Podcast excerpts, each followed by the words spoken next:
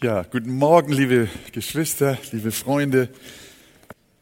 Letzten Sonntag hat Christian ja über einen Fußmarsch gesprochen, den Jesus mit den Emmaus-Jüngern auf ihrem Weg nach Hause vorgenommen hat.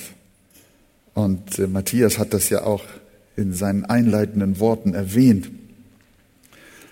Und heute ist mir auch eine Botschaft aus der Nachauferstehung unseres Herrn groß geworden. Unter der Überschrift Hast du mich lieb?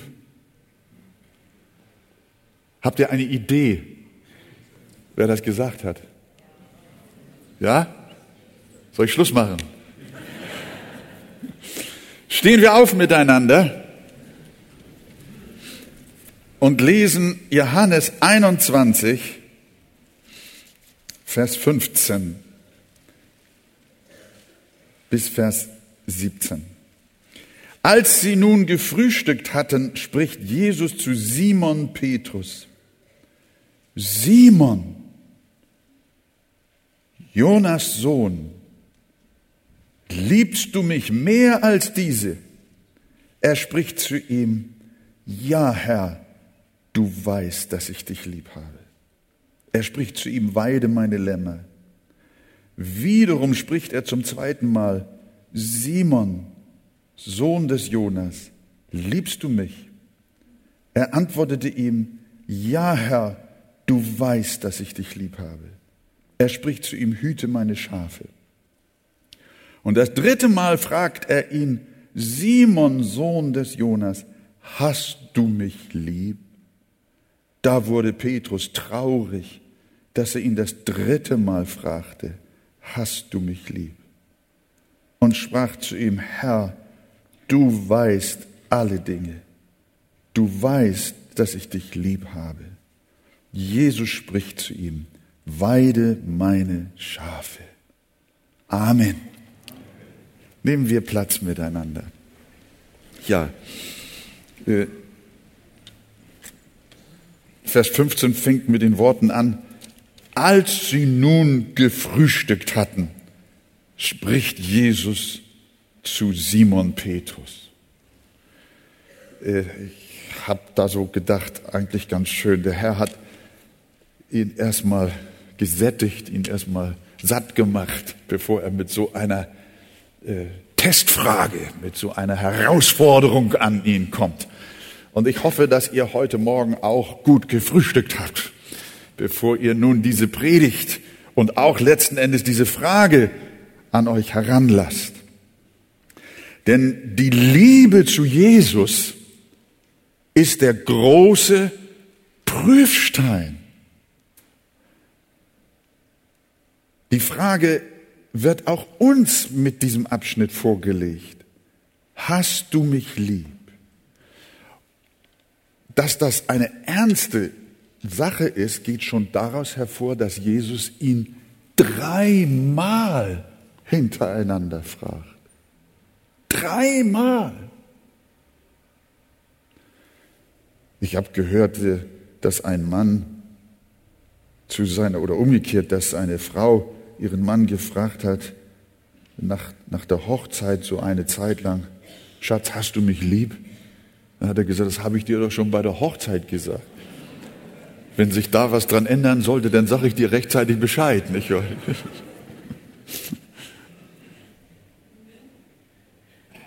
Petrus hat so dem Herrn nicht geantwortet. Er hat nicht gesagt, Herr, du fragst mich doch, das weißt du doch, dass ich dich lieb habe und, und von Anfang an habe ich dich lieb gehabt und wenn sich was ändern würde, dann würde ich dir das sagen, ja.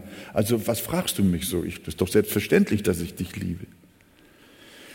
Petrus war etwas äh, verwirrt bescheiden und ruhig. Ihr wisst ja, er hatte ihn ja dreimal verleugnet.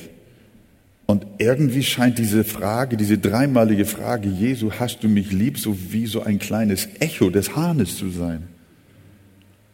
Irgendwie hat jedes Mal, bei jeder Frage, wenn Jesus fragte, Simon Jona, hat ihn noch bei Namen genannt, hast du mich lieb? Da hat er wahrscheinlich im Hinterkopf gleich den Hahn jedes Mal krähen hören. Er wusste, er hat sich an seinem Herrn versündigt und die Liebe zu Jesus, die ist nicht richtig durchgekommen.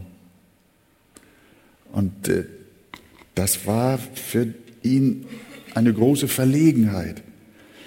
Aber tief in seinem Herzen fühlte er doch die Liebe auch zu Jesus und er wusste eigentlich auch, dass er ihn lieb hatte, aber er wollte nicht mehr so protzig sein. Vorher hat er immer noch gesagt, äh, Herr, wenn du stirbst, ich bin bei dir und ich gehe mit dir in den Tod und wenn sich alle verlassen, auf mich kannst du dich verlassen. Und so hat er doch geredet. Jetzt war er demütig. Und ich möchte auch diesen Text so verstehen, für mich persönlich und für uns alle heute, ist der Herr uns auch diese Frage stellt. Wie steht es mit deiner Liebe zu Jesus? Erstens einmal möchte ich sagen, Liebe zu Jesus ist das Kriterium der Gotteskindschaft. Einer, der nicht Kind Gottes ist und im lebendigen Glauben steht, der liebt Jesus nicht. Das geht nicht. Man kann nicht Jesus lieben und nicht an ihn glauben. Man kann ihn nicht lieben und ihn verachten und ein Weltkind sein. Allerlei Leute behaupten, dass Gott der Vater der ganzen Menschheit sei. Das ist ja so die allgemeine humanistisch-christliche Idee, der man verfallen ist. Alle Menschen seien Kinder Gottes. Wie ist das? Was ist eure Meinung? Sind alle Menschen Kinder Gottes? Die Bibel verneint das.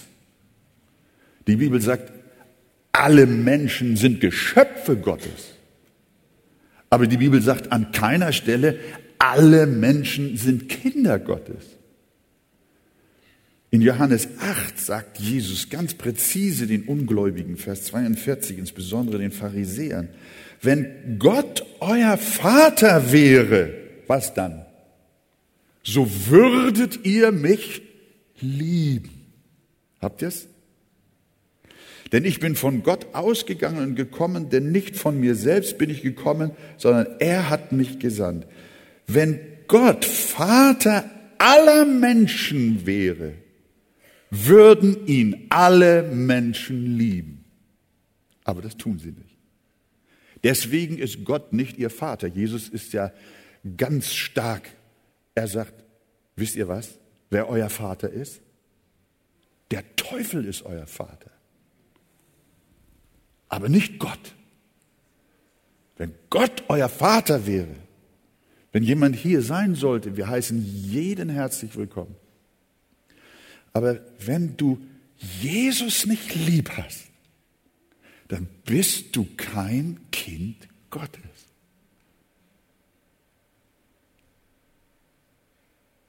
Ist ein Kriterium. Ein Kind Gottes hat den Heiland lieb. Und das unterscheidet sie. Und die Weltmenschen lieben Jesus nicht. Und deswegen sind sie auch nicht Kinder Gottes. Aber durch diesen Gottesdienst ruft dich der Herr. Denn wie viele ihn aufnahmen, denen gab er Macht, Gottes Kinder zu werden, die nach seinem Vorsatz berufen sind.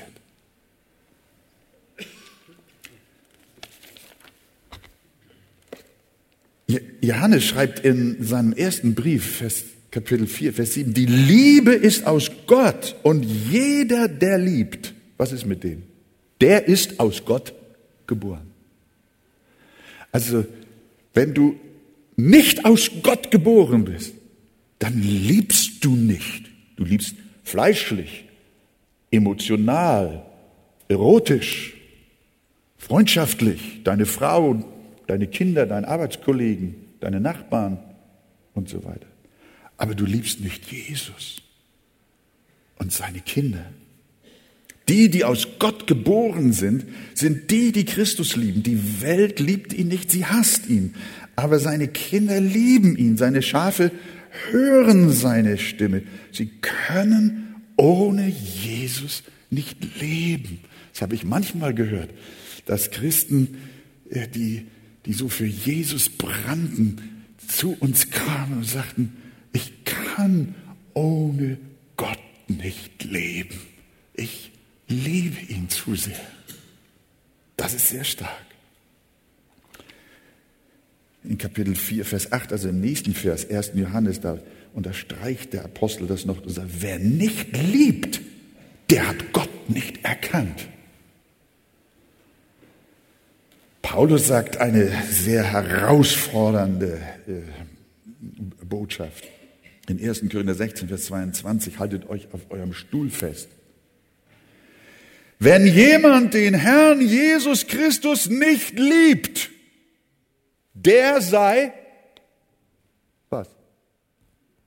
Wagt ihr das nicht auszusprechen? Dürft ihr gerne, steht in der Bibel. Anathema.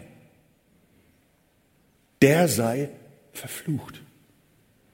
Er will nicht über diese Menschen einen Fluch aussprechen, sondern er will sagen, der steht unter dem Fluch. Wer Jesus, wer Gott nicht liebt, der steht unter dem Fluch der Verdammnis. Und der sei nach Gottes Gerechtigkeit auch verflucht. Die Welt liebt Gott nicht. Die abgefallenen, die gefallenen Menschen lieben Gott nicht. Aber seine Kinder, die lieben ihn. Jakobus sagt in Kapitel 1, Vers 12, die Krone des Lebens werden die empfangen, welche der Herr denen verheißen hat, die ihn lieben. Die Krone des Lebens werden die empfangen, die ihn lieben. Halleluja. Wir wollen an dieser Stelle selbstverständlich, obwohl der Text jetzt darüber nicht spricht, wie entsteht die Liebe zu Jesus, sondern Jesus spricht hier die Verantwortung des Petrus aus, liebst du mich? Aber im gesamten Kontext der Heiligen Schrift wird uns bekannt gemacht, dass die Liebe, die Menschen zu Gott haben und die Liebe, die sie für Jesus empfinden, eine Liebe ist, die in unsere Herzen ausgegossen worden ist. Lasst uns ihn lieben oder wir lieben ihn, denn er hat uns zuerst geliebt. Also wenn jemand, ich will jetzt nicht fragen, wer von euch liebt Jesus? Ich glaube, viele Hände würden hochgehen. Aber es ist eine Herzensfrage. Liebst du Jesus? Dann darfst du wissen, deine Liebe zu Jesus, die ist ein Echo seiner Gnade. Ein Echo seiner Liebe. Halleluja. Sonst könnten wir ihn gar nicht leben. Und trotzdem sagt der Herr, wir sind verantwortlich. Es wird niemand im Himmel sein, der Gott nicht liebt. Und darum die Frage, bist du ein Kind Gottes gleich vorne an? Wenn nicht, dann gehst du verloren. Dann hast du nicht den Heiligen Geist. Denn die Liebe ist eine Frucht des Heiligen Geistes, die der Heilige Geist in deinem Herzen gewirkt hat. Also, Punkt Nummer eins war, Liebe zu Jesus ist ein Kriterium der Gotteskindschaft. Zweitens, Liebe zu Jesus ist auch ein Kriterium der ersten Liebe. Die Bibel spricht in der Offenbarung von der ersten Liebe. Es kann sein, dass die Liebe zu Jesus recht schwach ist, aber sie ist da.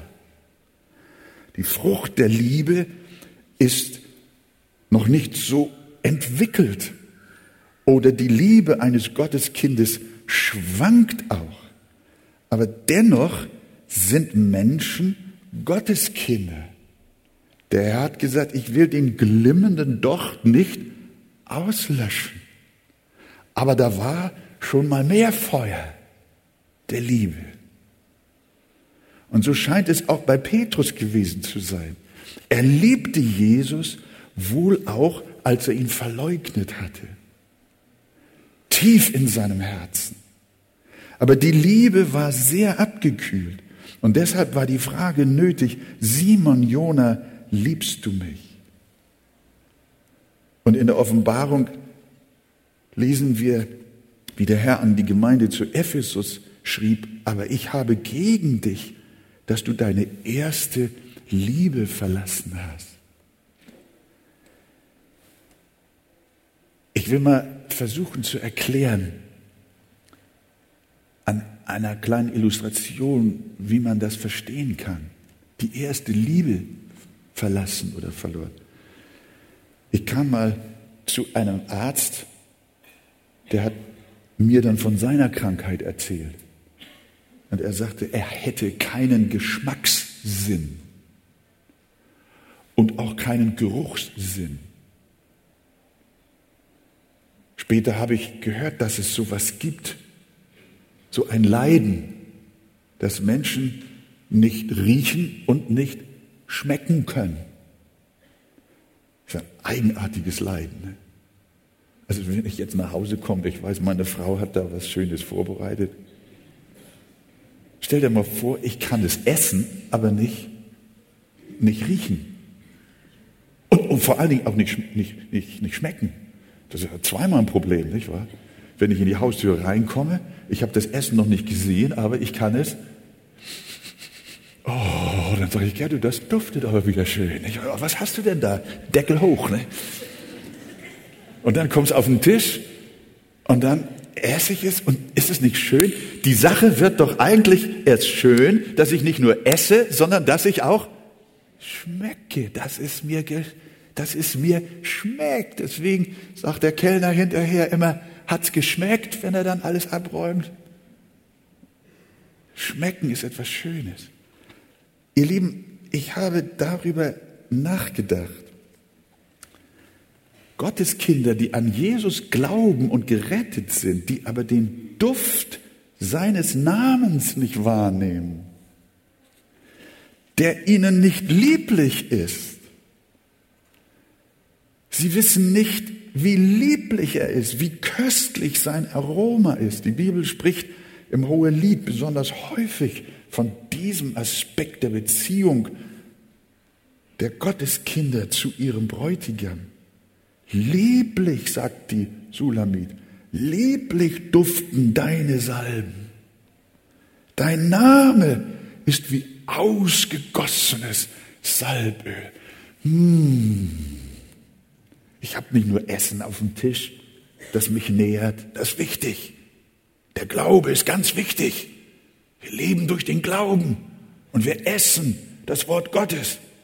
Aber da ist noch etwas. Glaube Hoffnung, Liebe. Und das ist das ganze Aroma. Das ist eigentlich das ganz besonders Schöne, das Köstliche, das Herrliche. Es schmeckt, es duftet. Jesus ist da, mein Freund, mein Bräutigam, mein Geliebter. Und deswegen die Worte im Psalm 34, Vers 9. Schmeckt und seht, wie freundlich der Herr ist. Das heißt nicht nur esst und seht, wie freundlich der Herr ist, sondern schmeckt und seht, wie freundlich der Herr ist. Die Bibel beschreibt unsere Beziehung äh, zu unserem Herrn Jesus mit diesen wunderbaren, äh, äh wie nennt man das, Wahrnehmungsempfindungen. Äh, Sinne, Sinne, Dankeschön. Für, für, nee, Sinnesorgane. Und das ist auch ein geistlicher Sinn. Viele lesen dieses Wort, schmeckt und sehet, wie freundlich der Herr ist, aber sie können nicht schmecken. Sie sind Christen, aber kennen keine Liebesbeziehung zu ihrem Gott und Heiland. Spurgeon hat dazu gesagt, lieber, er ist mutig. Ich würde das persönlich, ich hätte nicht den Mut, das so zu sagen. Ich wünschte aber, ich könnte es so sagen. Lieber taub, stumm und blind sein. Lieber meinen Geschmack verlieren, als Christum nicht lieben können. Einer sagt Amen. Ist schwer, ne? Ja, aber das ist eine Herausforderung. Christum lieb haben ist ein unglaublicher Wert. Eine unglaubliche Freude. Wir laufen Gefahr, in christlichen Gewohnheiten zu erstarren, fromme Rituale und Routine zu entwickeln, in orthodoxe Rechtgläubigkeit zu verfallen. Aber Paulus sagt, man kann noch so christlich sein und trotzdem Jesus nicht lieb haben. Ihr kennt ja 1. Korinther 13, da bringt er das ja auf den Punkt. Wenn ich mit Menschen und mit Engelzungen redete und hätte der Liebe nicht, so wäre ich ein tönend Erz oder eine klingende Schelle. Wenn ich weiß sagen könnte und wüsste alle Geheimnisse und alle Erkenntnis und hätte allen Glauben, also dass ich Berge versetzte, hätte aber der Liebe nicht, so wäre es nichts. Und wenn ich alle meine Habe den Armen gebe, stell dir aber vor, und ließe sogar meinen Leib brennen auf dem Scheiterhaufen und hätte der Liebe nicht, so wäre es mir nichts nütze. Weißt du, was Paulus eigentlich sagt? Er sagt, du kannst alles für Gott tun, ohne ihn zu lieben. Ich greife vor zu meinem dritten Punkt. Aber du kannst ihn nicht lieben, ohne etwas für ihn zu tun. Soll ich den Satz mal merken? Du kannst alles für Gott tun, ohne ihn zu lieben. Aber du kannst ihn nicht lieben, ohne etwas oder viel für ihn zu tun. Simon Jona, hast du mich lieb? Hast du mich lieb? Er fragt ihn nicht, Simon Jona, bist du getauft? Er fragt ihn auch nicht, Simon Jona, glaubst du? Er sagt auch nicht, Simon Jona, hältst du meine Gebote? Er sagt auch nicht, Simon Jona, wirst du ein guter Pastor und Apostel für mich sein. Simon Jona, wirst du die Christenheit auf die richtige Spur bringen? Wirst du ein guter Missionar sein? Er fragt ihn nicht diese Sachen alle. Er fragt auch nicht so, Jona, bist du katholisch? Ich habe mal jemand tatsächlich am Ausgang gefragt. Ich wusste, ich kannte den Menschen nicht. Und dann sagt er zu mir, ach, das war ein so schöner Gottesdienst. Ich sagte dann, oh, sind Sie neu? Lieben Sie Jesus? Ja, sagt er, ich bin katholisch. Na, da musste noch ein bisschen was dazugelernt werden, nicht wahr? Das reichte nicht aus. Liebst du mich? Das ist die Kardinalfrage. Das ist die Testfrage. Liebst du mich? Simon Jona liebst du mich. Der dritte Punkt ist, Liebe zu Jesus hat Folgen, hat Auswirkungen. Deine Liebe zu Jesus hat Auswirkungen. Sie äußert sich durch deine Verhaltensweisen. Eine Äußerung ist natürlich Glaube. Wer Jesus lieb hat, der glaubt ihm, der vertraut ihm.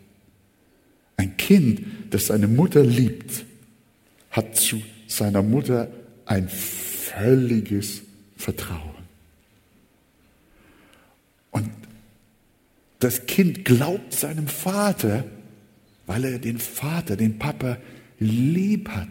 Er wird niemals, es ist so fantastisch, manchmal dann bin ich mit unserem geliebten Friedemann, den kleinen Jungen von Verena und Christian gehe ich im Wald spazieren.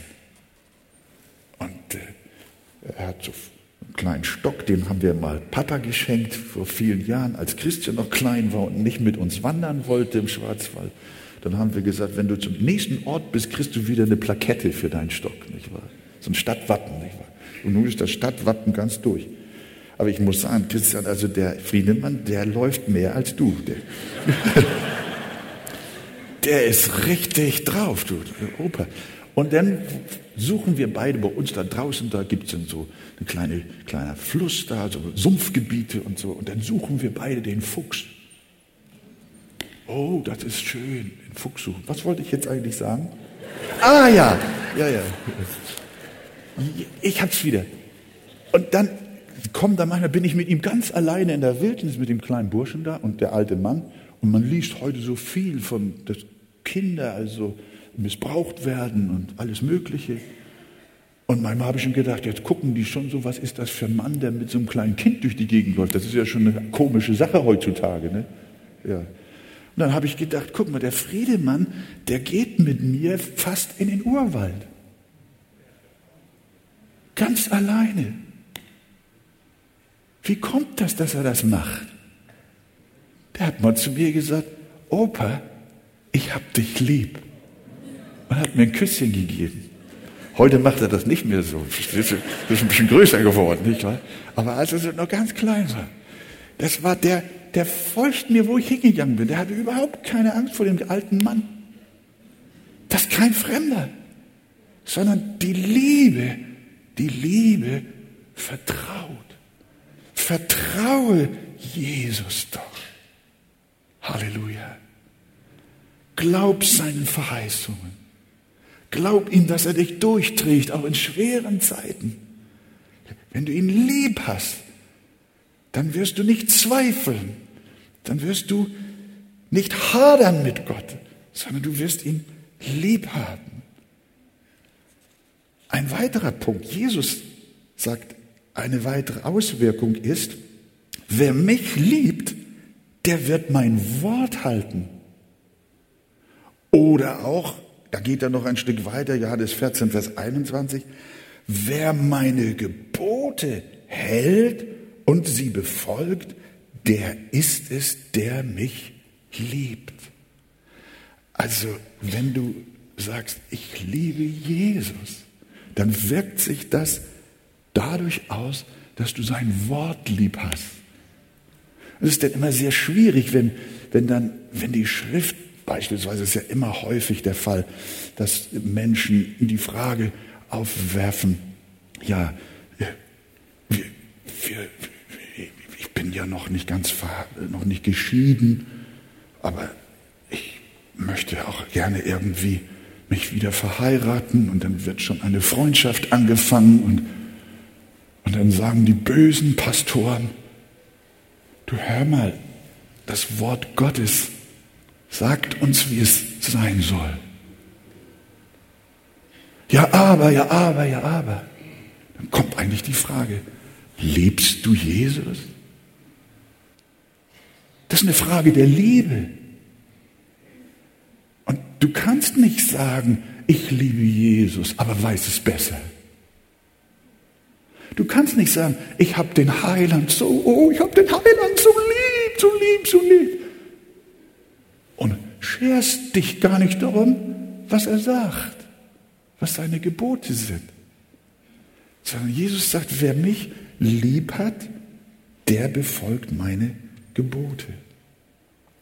Und wenn du Jesus lieb hast, dann hast du auch eine tiefe Sehnsucht, ihm ähnlicher zu werden. Ist ein ganz großer Hunger in deiner Seele. So sein wie Jesus, so sein wie er, nach seinem Bild geschaffen. Seine Wahrhaftigkeit liebst du, seine Sanftmut, seine Gerechtigkeit, seine Heiligkeit, seine Sündlosigkeit, seine Liebe, seine Barmherzigkeit, seine Keuschheit und Reinheit. Du möchtest sein Wesen absorbieren und möchtest so sein wie der Heiland, weil du dich mit ihm identifizierst. Menschen, die in die andere Richtung gehen, die können viel sagen, ich liebe Jesus. Aber man sieht das gar nicht, dass sie ihn lieb haben. Würden sie ihn lieben, hätten sie eine tiefe Sehnsucht von ihm in ihrem Charakter verändert zu werden. Und Gott möge uns allen dazu helfen. Liebst du Jesus? Und dann geht's weiter. Eine weitere Auswirkung sagt der Apostel Johannes in seinem ersten Brief, Kapitel 4, Vers 21, liebst du deine Brüder? Und dieses Gebot haben wir von ihm, dass wer Gott liebt, auch seinen Bruder liebt. Du kannst nicht Gott lieben und deinen Bruder nicht lieben, sondern das gehört zusammen. Ein weiterer Punkt ist, dienst du dem Herrn Jesus gern? Jesus sagt ja, als Petrus die Frage mit Ja beantwortet, ja Herr, du weißt es, weide meine Schafe, weide meine Lämmer. Ein weiteres Ergebnis deiner Liebe zu Jesus ist auch, dass du großzügig bist. Gibst du Gott, was Gott gehört? Wenn du deine Frau wirklich lieb hast, dann wirst du wahrscheinlich, wenn es darum geht, irgendetwas für sie anzuschaffen, ganz großzügig sein. Du hast sie lieb. Das Beste ist doch gerade gut genug. Darf ich mal fragen, Männer, wer liebt seine Frau? Morgen geht ihr Shopping, ne? Aber anständig, nicht wahr? Aber anständig. Ja. Mann, ist doch meine Zeit und ich muss auch sagen, die Kinder, die ich lieb habe und die Enkelkinder, die ich lieb habe, ich möchte großzügig sein. Ich möchte, ich, ich kann nicht geizig sein denen gegenüber, die ich von Herzen lieb habe. Gibst du Gott, was Gott gehört? Wer sagt, dass er Jesus liebt, aber sein Reich nicht großzügig unterstützt, mindestens den Zehnten als Richtwert gibt, der hat wenig Liebe. Denken wir an die Sünderin, die aus Liebe für ihre Errettung eine ganze Flasche köstlichen Nadenöls auf die Füße Jesu ausgegossen hat, um sie zu salben. Jesus sagt, deshalb sage ich dir zu dem Simon, in dessen Haus das stattfand, ihre vielen Sünden sind vergeben, denn sie hat viel Liebe gezeigt. Die Frau war, die Frau war erfüllt von Liebe. Und dann war ihr ihr Vermögen nicht zu viel, es Jesus zu übergeben. Das, was sie hatte, das Kostbarste, schüttete sie über die Füße Jesu aus. Wie wunderbar. Das bringt die Liebe hervor. Und was natürlich auch eine Auswirkung ist, Gemeinschaft. Gemeinschaft mit ihm. Eine ganz persönliche Beziehung. Wenn du, wenn du, wenn du deine Frau lieb hast, das ist ja immer das schöne, die schöne Illustration, die die Bibel ja auch immer bringt. Sie vergleicht die menschliche Ehe zwischen Mann und Frau mit unserer Beziehung zu unserem Bräutigam Jesus. Und wenn du ein Ehepaar siehst oder ein verlobtes Paar, wir hatten das mal vor langer, langer Zeit in unserer Gemeinde. Da waren zwei junge Leute, die waren miteinander verlobt. Und wir haben uns immer gewundert, die waren nie miteinander allein. Die waren kaum miteinander zu sehen. stimmte doch irgendwas nicht. Und hinterher stellte sich raus, dass der junge Mann homosexuell geneigt war. Und es kam nicht zur Hochzeit, sondern zur Entlobung. Wenn du, einen, wenn du Jesus lieb hast, dann wirst du seine Gegenwart suchen. Dann kannst du nicht genug von ihm bekommen dann möchtest du Umgang mit ihm haben. Morgens, wenn du wach wirst, ist dein erster Gedanke Jesus. Abends, wenn du einschläfst, ist dein letzter Gedanke Jesus. Ich habe ihn so lieb. Sulamit ruft im Hohelied, wo ist der, wo ist er, den meine Seele liebt? Und an einer anderen Stelle sagt sie, ich bin krank vor Liebe nach ihm. Das ist unglaublich. Wir haben von der Ukraine gehört, dort in, in, in, in Slawiansk. Die Ehefrau des dortigen Pastors, wir sind, ja, für diejenigen, die das nicht wissen, wir sind erschüttert, dass die Städte Slawiansk und Kramatorsk und Lugansk, dass diese Städte jetzt im Zentrum der ganzen Auseinandersetzung zwischen Russland und der Ukraine, letzten Endes zwischen den Blöcken dieser Welt sich befinden. Und genau dort in Slawiansk ist unser Hauptquartier für unsere gesamte Ukraine-Mission, jedenfalls im Osten. Wir haben dort die große Bibelschule gebaut und, und unterstützen sie. Die Gemeinden sind dort, die wir dort auch gegründet haben. Die alte Gemeinde Slawiansk, die neue Gemeinde. Auch in Kramatorsk, die, die Altenheime und auch die Reha-Zentren. Und wenn wir jetzt die Bilder im Fernsehen, nie hätten wir uns träumen lassen, dass, äh, dass jetzt diese Orte, in denen wir so mit den Geschwistern verbunden sind, dass die jetzt so leiden. Ich möchte euch herzlich bitten, betet für die Geschwister. Die Städte sind abgeriegelt. Nur zwischen Reifen und Kontrollen können sie in die Stadt rein und auch wieder raus. Die Lebensmittelläden sind geplündert. Sie haben teilweise können sie nicht mehr zur Arbeit geben. Die Renten werden nicht ausgezahlt. Die Geschwister können nicht einkaufen. Das ganze Leben, die Kinder können nicht zur Schule gehen. Das ganze Leben ist auf den Kopf gestellt und es geht gar nichts mehr. Betet, ihr lieben Geschwister. Aber weshalb ich jetzt zu Slaviansk komme, der Pastor der dortigen Gemeinde, wie heißt sie noch, Frank? Äh, Neues Leben. Neues Leben. Der Wladimir Waldemar Solowjow, der hat eine liebe Frau, die heißt Ludmilla. Und diese Ludmilla, die hat der Waldemar aus Sibirien geholt, vor vielen Jahren, als der Sowjetblock noch zusammen war. Und dann bin ich mit äh, Waldemar und der Ludmilla, mit Gertrud unterwegs im Volkswagenbus nach Donetsk von Lugansk, sind äh, fünf Stunden Autofahrt ungefähr.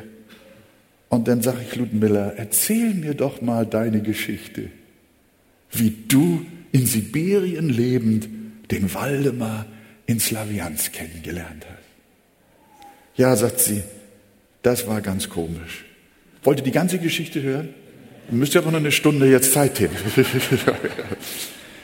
Der Punkt, zu dem ich in dieser Sache kommen will, ist, dann sagt sie zu mir und zu uns beiden, ich war ein junges christliches Mädchen und ich hatte eine solch tiefe geistliche Beziehung zu Jesus dass ich dachte, ich würde meinen Heiland verletzen, wenn ich irgendeinem irdischen Bräutigam meine Liebe schenken würde.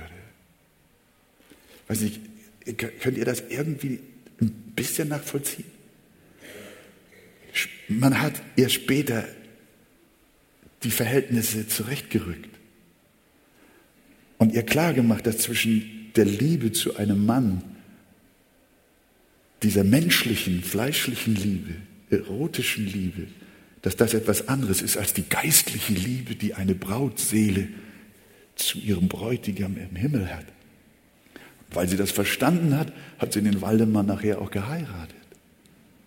Und wunderbare Ehe, wunderbare Kinder, ein starker Segen. Aber als sie das erzählte im Bus, musste ich weinen. Wir waren so berührt in unserem Herzen, dass eine Frau uns sagte, wenn mir niemand geholfen hätte, hätte ich Sorge gehabt, einem Mann meine Liebe zu schenken, weil ich dachte, ich verletze das Herz meines Heilandes. Ich glaube, da ist etwas dran. Es gibt eine Liebe zu Jesus, die alles übersteigt. Und Jesus hat ja auch mal gesagt, wer mich nicht mehr liebt als Frau, als Kind, als Häuser, der ist was? Mein nicht wert. Das sind starke Sätze. Und er fragt ja auch den Petrus, was fragt er den Petrus? Er sagt gar nicht zuerst, liebst du mich? sondern er sagt, Petrus, liebst du mich mehr als die anderen? Ja, das ist die große Frage. Und deshalb, ich beschwöre euch, ihr Töchter Jerusalems, findet ihr meinen Freund, so sagt ihm, dass ich vor Liebe krank bin. Und ich glaube, Gottes Kinder kennen das alle. Ich will da nicht so viel von mir selber reden, sondern denk auch über dein Leben nach. Sind das nicht ganz besonders schöne Momente? Wir wollen sie nicht abtun als Gefühlsduselei, sondern es gibt Augenblicke, in denen wir auch mit unseren Nöten, mit unseren Problemen, mit unseren Sorgen und Ängsten zu tun haben. Und wir sind allein in einem Zimmer oder wir gehen im Wald spazieren und wir spüren in unseren persönlichen Herzensgebeten, dass Jesus uns so nahe ist.